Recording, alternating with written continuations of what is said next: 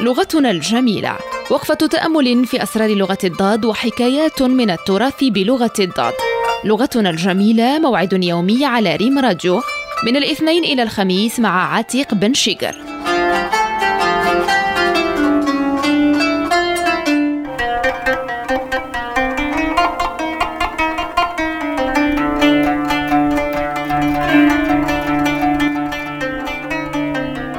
السلام عليكم ورحمة الله تعالى وبركاته. أهلا أهلا ومرحبا بكم مجددا معنا في حضن لغة الضاد مع برنامجكم لغتنا الجميلة. وهنا في هذا المستقر الجميل الآمن والحالم محطة ريم راديو للأخبار في وكالة المغرب العربي للأنباء. من أين أبدأ؟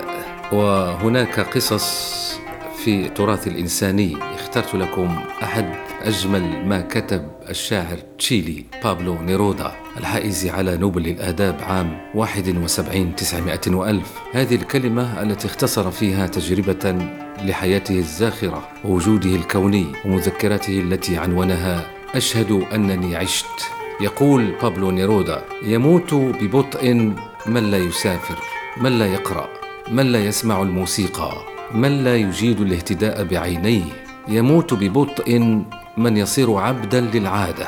من يستعمل كل يوم نفس الطريق. من لا يغير أبدا عاداته. من لا يجازف بتغيير لون ملابسه.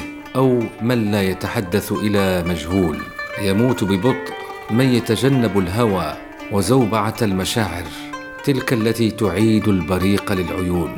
يموت ببطء من لا يغير وجهته حين يحس بالفتور. في العمل أو في الحب. من لا يركب المخاطر ليحقق الأحلام.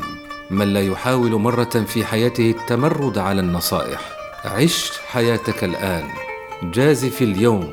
تصرف بسرعة. تفادى الموت البطيء. لا تحرم نفسك من السعادة. بابلو نيرودا.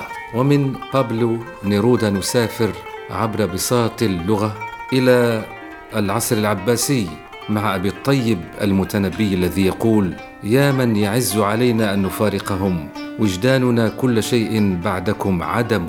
إن كان سركم ما قال حاسدنا فما لجرح إذا أرضاكم؟ ألم إذا ترحلت عن قوم وقد قدروا ألا تفارقهم فالراحلون هم. شر البلاد بلاد لا صديق بها وشر ما يكسب الإنسان ما يصم. وبهذه القصيدة القصيرة لأبي الطيب المتنبي نكون قد وصلنا إلى نقطة نهاية هذه الحلقة. شكرا على بقائكم على تتبعكم. على وفائكم. خول زيتان عبد العلي أمزارو يبسطان إليكم تحية مفروشة بالورد ومني أيضا. في أمان الله. السلام عليكم ورحمة الله.